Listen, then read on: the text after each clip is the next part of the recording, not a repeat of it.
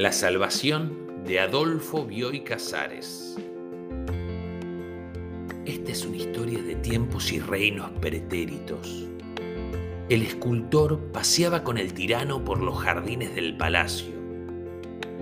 Más allá del laberinto para los extranjeros ilustres, en el extremo de la alameda de los filósofos decapitados, el escultor presentó su última obra, una naya de que era una fuente.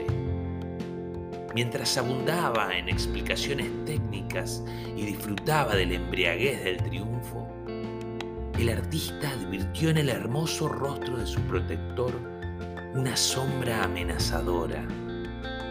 Comprendió la causa.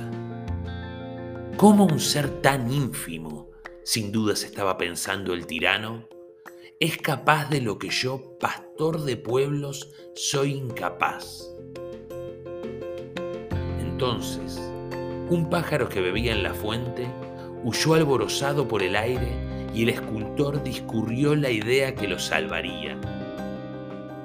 Por humildes que sean, dijo indicando al pájaro, hay que reconocer que vuelan mejor que nosotros.